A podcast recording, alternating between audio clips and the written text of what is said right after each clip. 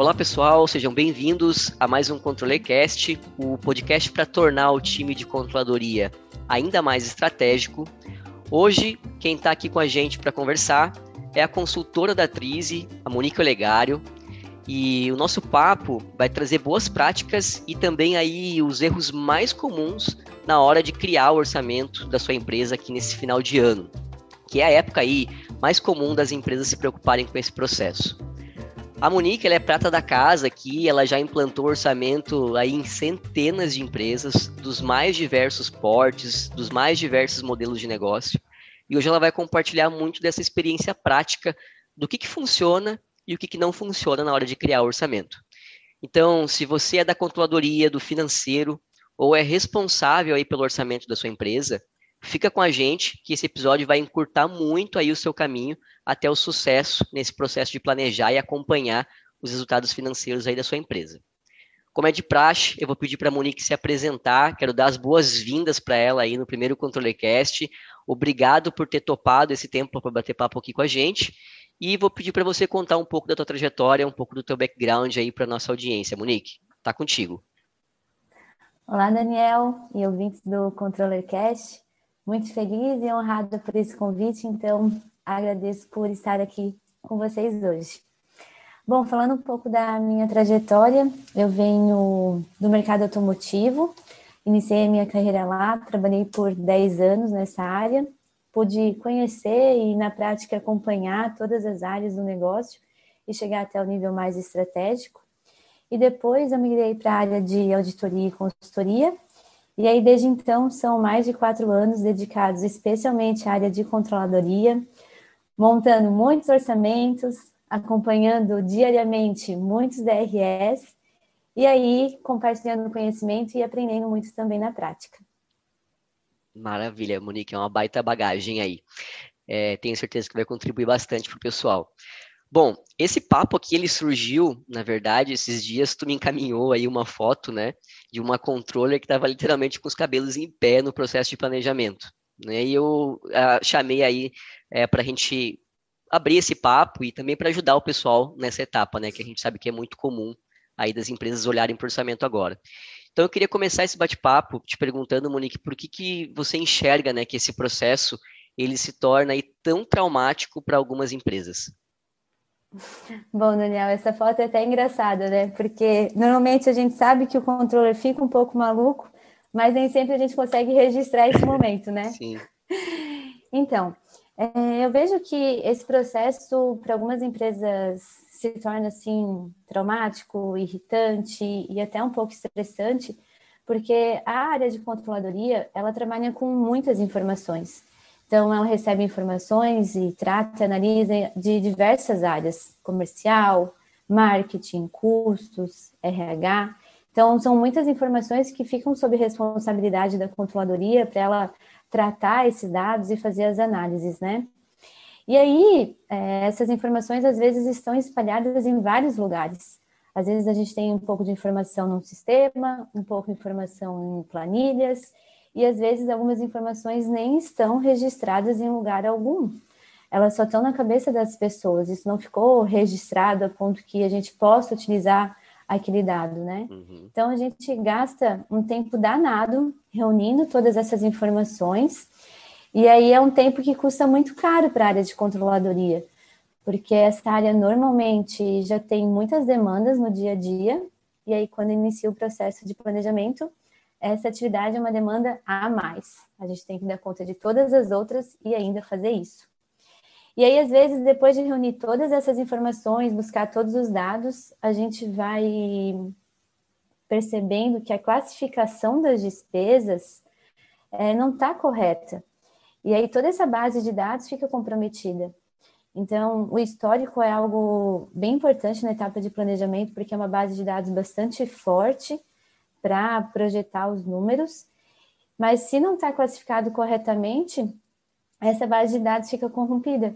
Então, a gente também, nesse momento, às vezes acaba revisando muitos lançamentos, fazendo diversos ajustes, e aí vai mais um tempão destinado a isso e aí é um tempo que falta para a gente se dedicar lá quando começa a projeção dos números e a gente precisa apoiar os gestores, né? Então, todas essas cargas que vêm antes da, da projeção dos números ocupam um tempo demasiado na área de controladoria. E aí falta tempo depois. Então, fica tudo muito corrido, né?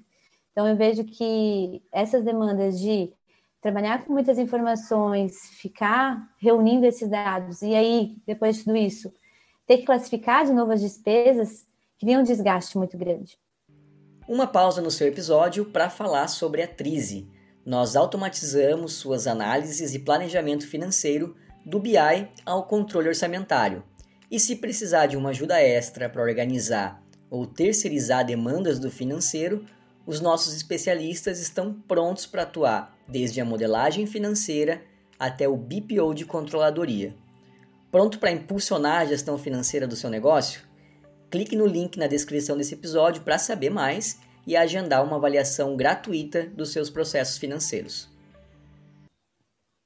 Legal, Monique. Acho que eu, isso, ao encontro disso também, né? É, a gente vê que principalmente no primeiro orçamento, esse processo aí é um pouco mais traumático, né? A gente tem o nosso processo ali da metodologia TRISE, onde tem a parte de modelagem financeira, né, o levantamento desses dados históricos, e o que acontece é que aquele acumulado do ano, né, às vezes é um lançamento errado aqui, um lançamento torto ali, que fica difícil mesmo de pegar no dia a dia, né? Essa coisa vai tornando o histórico cada vez mais sujo, né?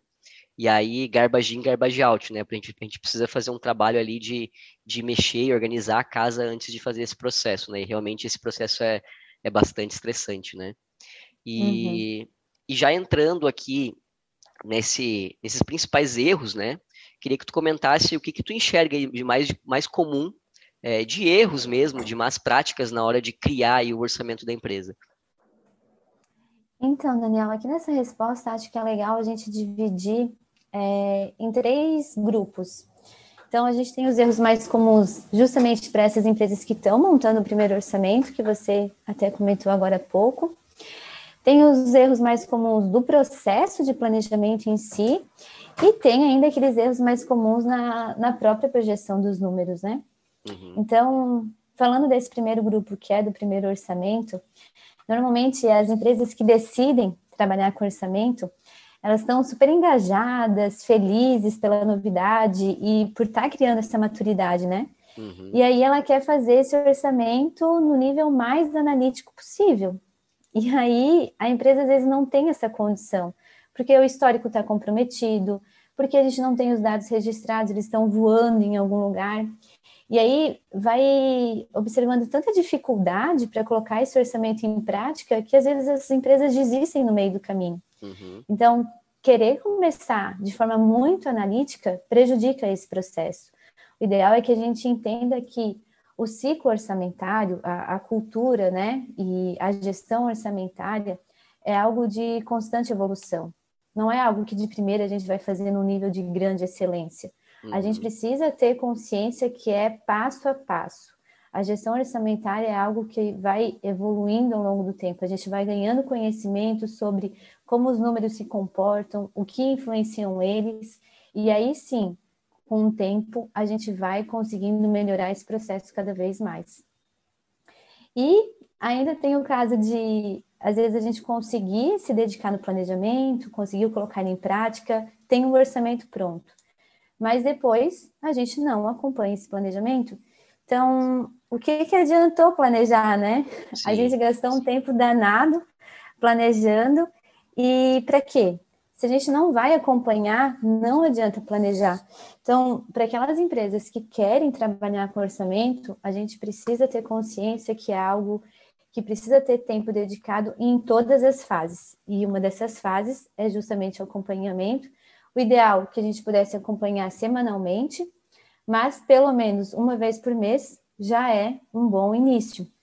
Então, não adianta dedicar tempo só na etapa de planejamento. A gente precisa ter consciência que vamos ter que dedicar tempo ao longo de todo o processo. A gente e... tem até um, até um nome, né, Monique, que é o orçamento de gaveta, né? O cara faz lá em novembro, dezembro, guarda na gaveta e só volta nele no próximo exercício. Sim, e aí não adianta de nada, né? Sim. O planejamento não, não serve para isso, né? Planejar para não executar, não adianta. Uhum. Então, isso a gente acompanha muito no dia a dia, né? A gente acaba percebendo o quanto as pessoas investem tempo no planejamento e depois não acompanham, quando a gente vai ver, desviou completamente do caminho e gera até uma frustração das pessoas que participaram da etapa uhum. de planejamento, porque se dedicaram muito para não ter retorno desse investimento, né? Sim. E aí, falando um pouquinho sobre, a, sobre o segundo grupo, que é do processo de planejamento, algo que é bastante comum e a metodologia acho que vem para ajudar a clarear isso é, e trazer clareza, né? De que a etapa do planejamento não é simplesmente projetar números. Então, um dos erros mais comuns é a gente não valorizar a etapa toda. A gente normalmente acha que planejar é projetar números, mas existem fases antes da projeção dos números que são tão ou até mais importantes que o próprio número. Então, que etapas são essas, né? A gente precisa entender, identificar, e isso é uma responsabilidade da diretoria ou dos acionistas da empresa, que momento que o meu negócio está. O meu negócio está em expansão, está em retração, ou o meu negócio está num momento de risco, eu preciso abrir novas fontes de receita para pulverizar o meu risco, né? Uhum. Então, eu preciso saber desse momento, saber quais são os meus objetivos para o período que vão ser planejados e quais são as minhas restrições, os meus impulsionadores, o que, que eu posso ou não fazer nesse período. E daí sim, começar a planejar as minhas ações, nem é ainda os meus números, é planejar as minhas ações, porque daí a, a, o reflexo dessas ações vão ser os meus números. Então, se a diretoria é, não participa ativamente desse processo, fazendo essas definições, a gente começa a projetar os números, depois não faz nenhum sentido esse planejamento. Vou dar um exemplo, né? Uh, muitas empresas trabalham com o objetivo principal dela é lucro. E aí, quando a gente fala de lucro, não necessariamente a gente está falando de caixa, né? A gente não necessariamente está falando de disponibilidade de caixa. Uhum. A gente está uhum. falando de lucro. E aí, uh, as pessoas não conversam com a diretoria e simplesmente vão lá, projetam os números levando em consideração que precisa ter o lucro e normalmente um lucro melhor do que o último período. E aí, se não conversa com a diretoria, e a diretoria lá no fundo está pensando o seguinte, né? Bom, eu quero, né, para o próximo ano, melhorar a minha distribuição, as minhas retiradas de lucro para fazer um investimento pessoal. Quero, sei lá, um exemplo de comprar uma casa na praia. Então, isso significa que a empresa precisa ter lucro, mas precisa também ter disponibilidade de caixa para distribuir esse lucro. Uhum. Se a diretoria não passa isso para as pessoas que vão planejar, elas às vezes podem planejar um monte de vendas, começar a partir para um nicho de negócio que normalmente existem atrasos, e aí a gente alcançou o lucro, mas a gente não conseguiu ver o reflexo desse lucro ainda em caixa. Por quê? Porque às vezes eu vendi muito, mas não recebi todo o valor daquelas vendas.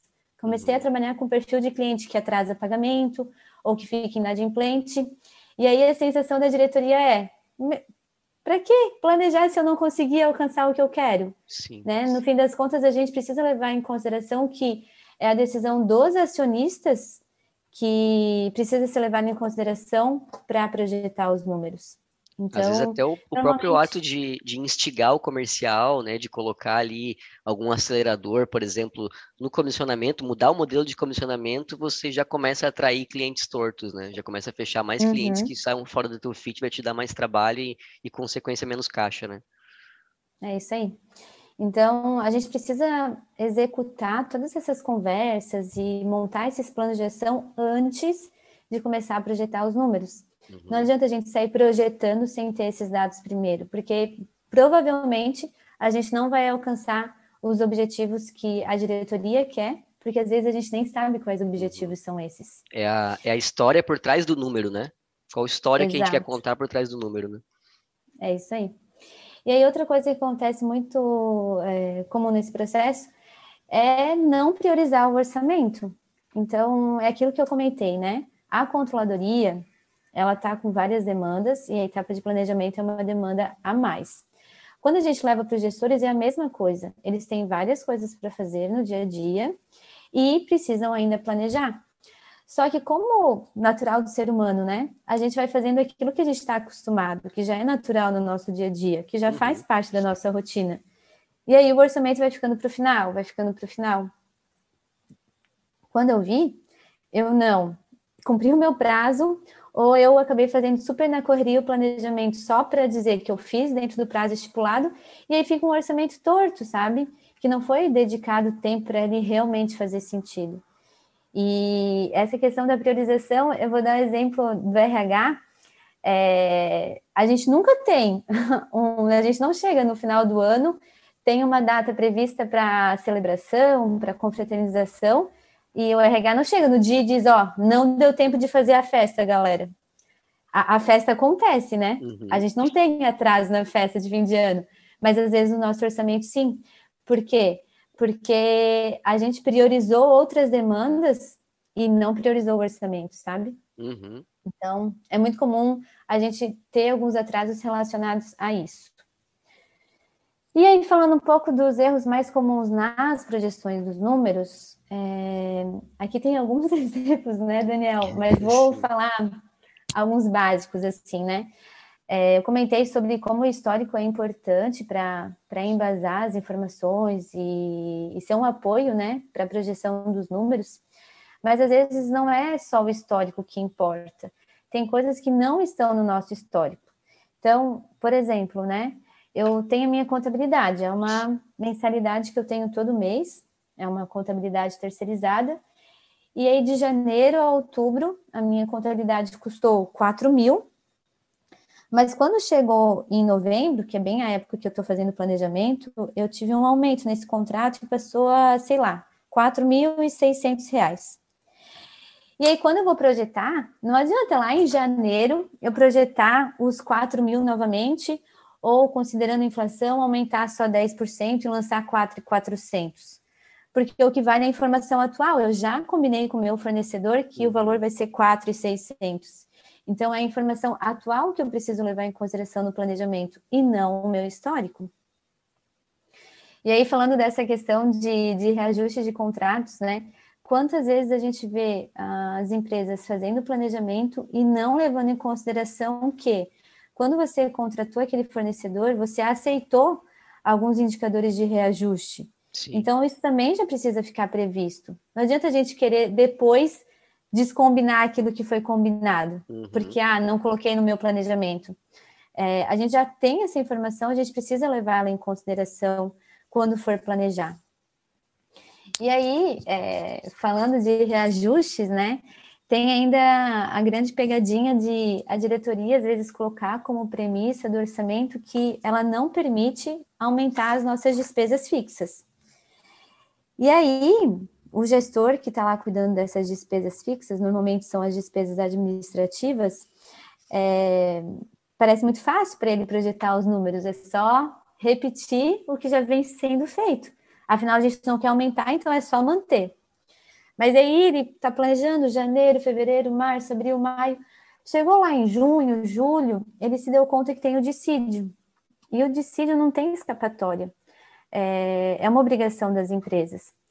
E a minha premissa também foi colocada que eu não quero diminuir o meu time, eu quero manter ele. Então eu já sei que lá, quando sair o meu dissídio, essa despesa com funcionário vai ter aumento.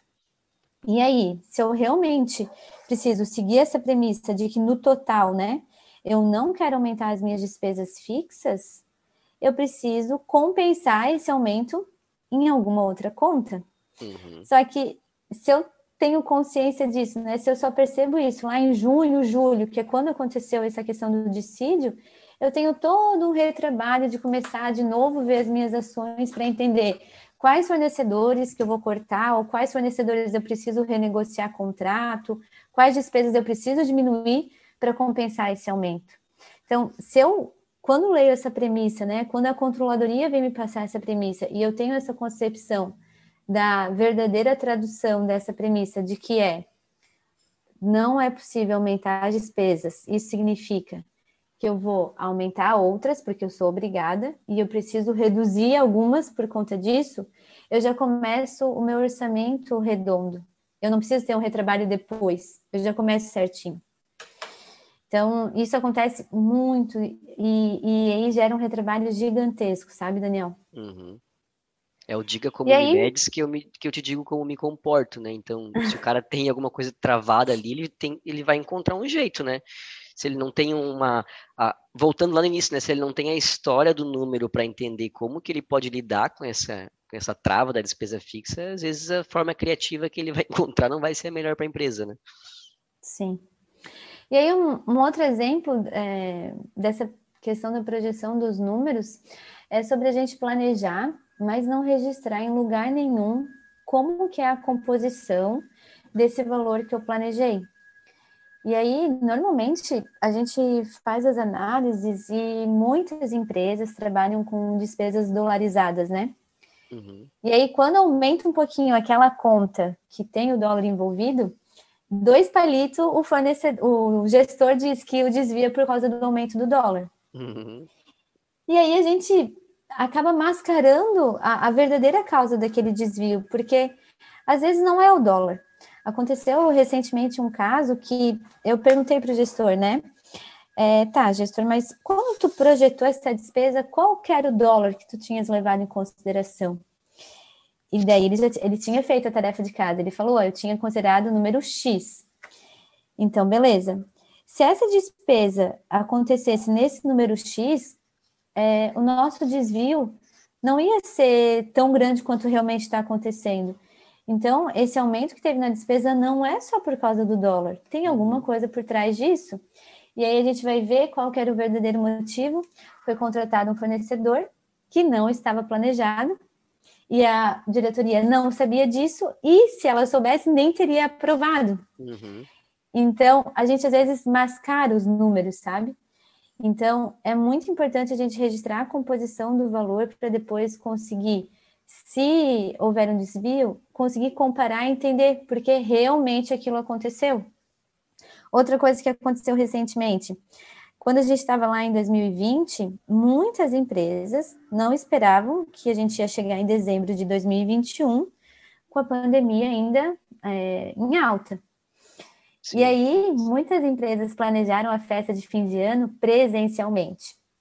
Só que não é o que está acontecendo na prática. Uhum. Elas não conseguiram fazer isso acontecer presencialmente. Então, começou a, a ter despesa que não estavam planejadas. Por exemplo, o próprio envio dos presentes que são dados para os funcionários.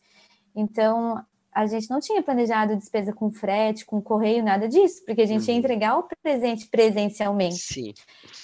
Mas se eu não anotei isso, se eu não sei que quando eu fiz o meu planejamento eu estava considerando que ia ser presencial, agora eu vou ter o desvio e eu nem vou saber o motivo. Uhum. Eu nem vou saber por que, que desviou.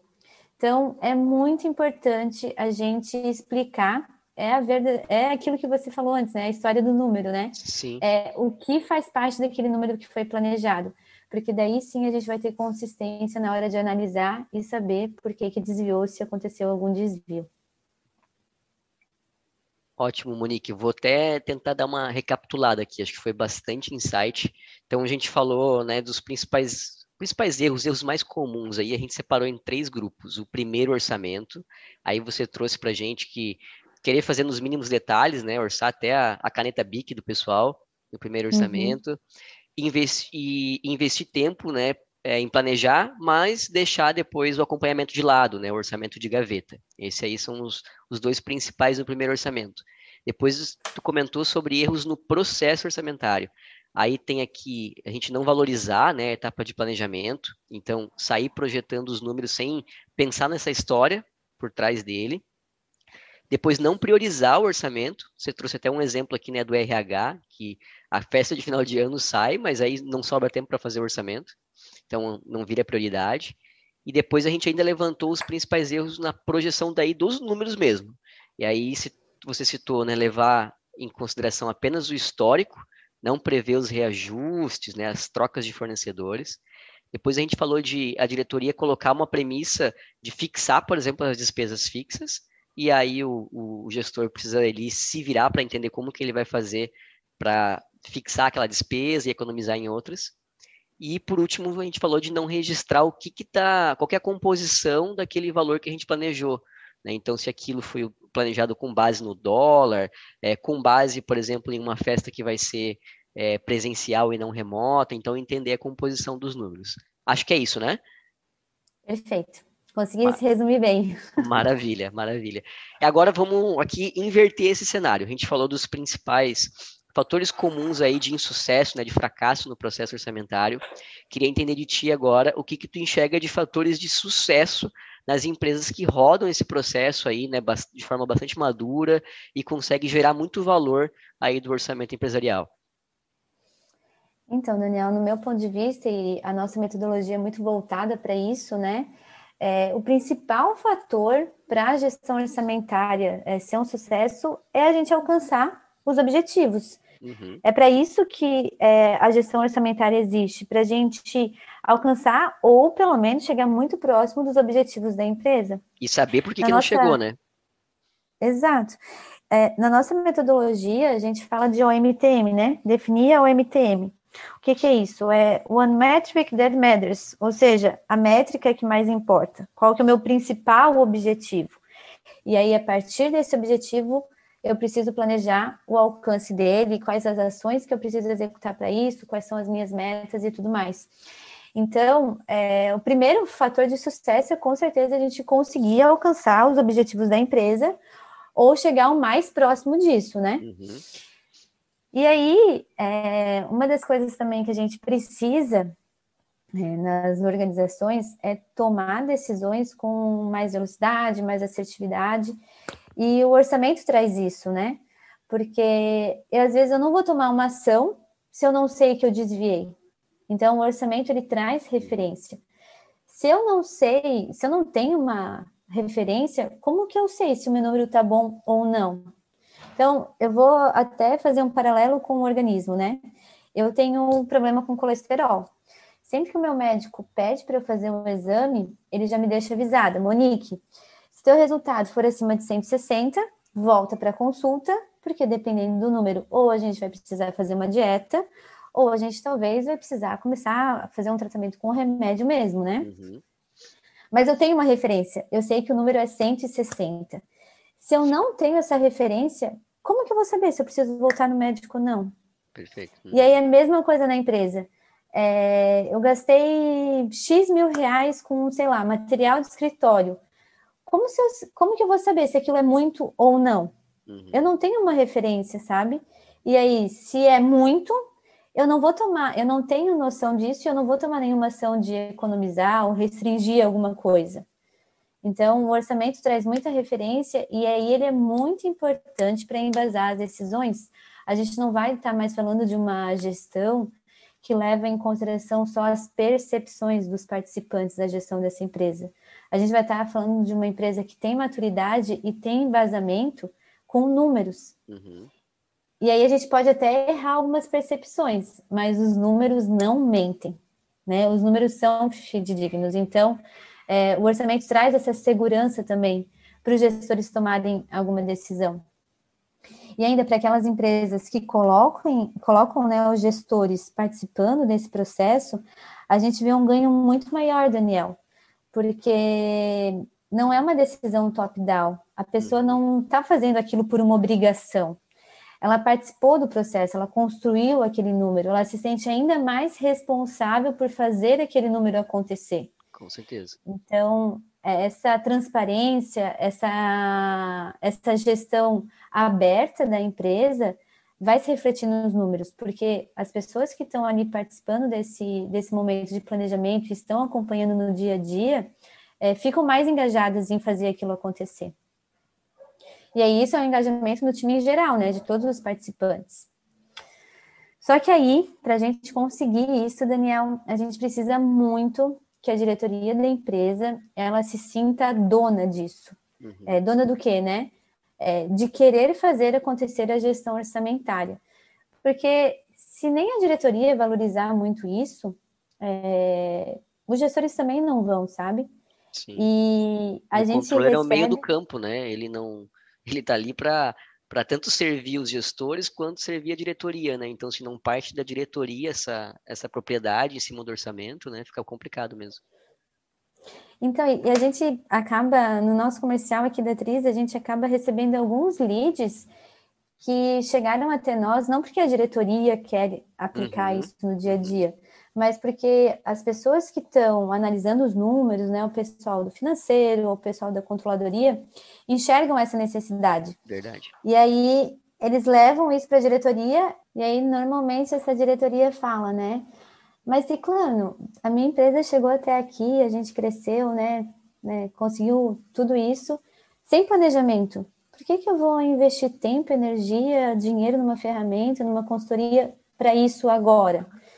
E aí eu, eu te pergunto, né? E a tua empresa cresceu até aqui sustentável?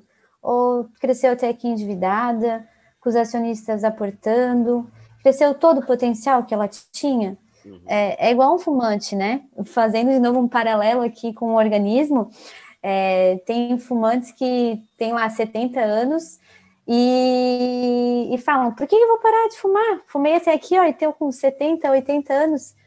Mas e aí, como é que foi a tua trajetória até aqui? Uhum. Conseguiste ter uma vida bem aproveitada ou esse vício te restringiu de alguma coisa? Né? Tivesse problemas de saúde, gastasse com tratamento, ou não, tá realmente tudo bem? Então, às vezes a diretoria não consegue perceber os ganhos porque ela chegou até aqui sem isso. E aí, é uma coisa que precisa ficar claro, né? A gestão orçamentária não vai garantir o sucesso da tua empresa, a posteridade da tua empresa, mas a gestão orçamentária que vai te deixar mais próximo de alcançar os objetivos do teu negócio com maior facilidade, sem passar tanto perrengue, sem passar tanta dificuldade, sabe? Uhum. Então, é isso.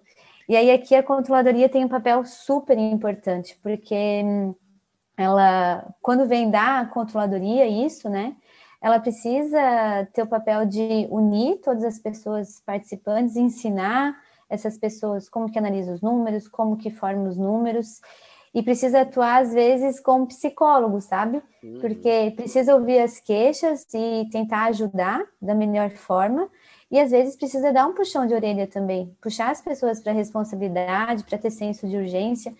E, e, traduzir, né, ser uma ponte entre o nível estratégico e o nível tático da empresa, porque nem sempre os gestores estão acostumados a ter contato com algumas estratégias, e aí a controladoria precisa traduzir isso para esse time conseguir planejar é, de acordo com o que o nível estratégico definiu. Então, o papel do controller é muito importante nesse processo para a gente conseguir é, ter uma gestão orçamentária madura. Muito bom, Monique. Esses dias até eu estava recordando aqui, eu gravei uma, um, um, case de sucesso com a, com a Via News e a Estela lá, ela, com o papel de controladoria, ela trouxe justamente isso, assim, que a virada de chave para ela do orçamento foi numa reunião que a diretoria comprou aquilo para ela, assim. Ela viu, viu um DRE projetado, entendeu a importância daquilo, e aí a diretoria começou a puxar as reuniões, a diretoria começou a, a dedicar tempo na agenda para olhar para o orçamento, né? E aí os gestores vieram vieram atrás dessa, desse movimento, né? Mas é justamente o que tu falou, a, a, a compra pela diretoria do processo é muito importante, né? Sim, senão não vai, dificilmente vai funcionar. A hum. diretoria precisa é, participar muito ativamente desse, desse processo, desse tipo de gestão, né? Sim. Legal, Monique. E agora, a gente voltando lá para aquela, aquela controle lá que estava descabelada com o processo orçamentário, eu queria que tu trouxesse dicas justamente para o controller que está à frente do planejamento, do controle, seja o controller, a pessoa do financeiro, né, o CFO. É, dicas aí para o pessoal não pirar nesse período. Bom, primeiro, primeiro item, Daniel, sem dúvida alguma, é reserve espaço na agenda.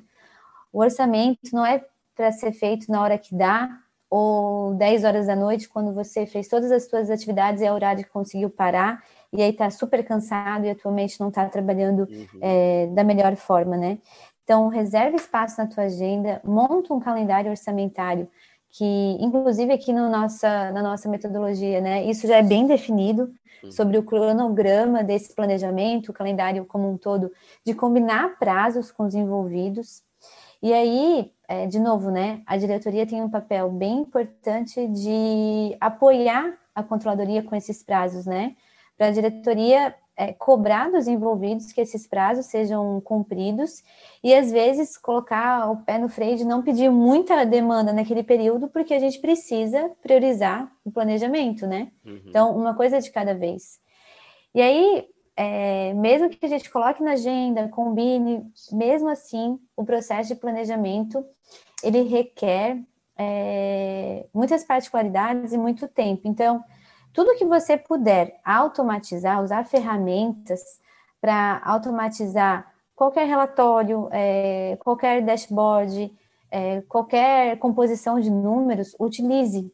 Isso vai facilitar muito esse processo e vai garantir mais segurança nas informações.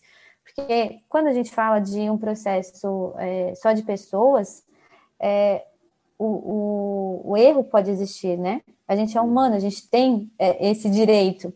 E claro que a gente não quer errar, dificilmente alguém erra por querer, mas isso pode acontecer. Quando a gente usa ferramentas e materiais de apoio, esse erro, esse chance, essa chance de erro diminui. Então, use isso a seu favor. Procure ferramentas que possam te apoiar para deixar esse processo é, mais ágil, né? E mais seguro também. Maravilha. Eu vejo até, eu vejo até pelo, pelo nosso trabalho aqui, né, na parte de consultoria, especificamente no serviço onde a gente terceiriza, né, o processo de, de planejamento, a gente tem muito esse papel, né, que você comentou até na resposta anterior, né, tanto de, de psicólogo, né, de às vezes ter que ir lá e, e ajudar nessa, a desenrolar algumas coisas no dia a dia da controladoria e na, na nessa relação com gestores de diretoria, é, mas também de ritmo, né, Monique? Isso que você comentou de colocar na agenda, acho que é algo que também aqui a gente vê muito acontecendo no nosso serviço, né? Da gente uh, ajudar nesse, na criação desse ritmo, né? De estar tá lá lembrando do cara que, olha, tá chegando a hora de fazer planejamento, tá chegando a hora da gente acompanhar mensalmente, tá chegando a hora de fazer uma reunião de fato causação para a gente entender os desvios, né?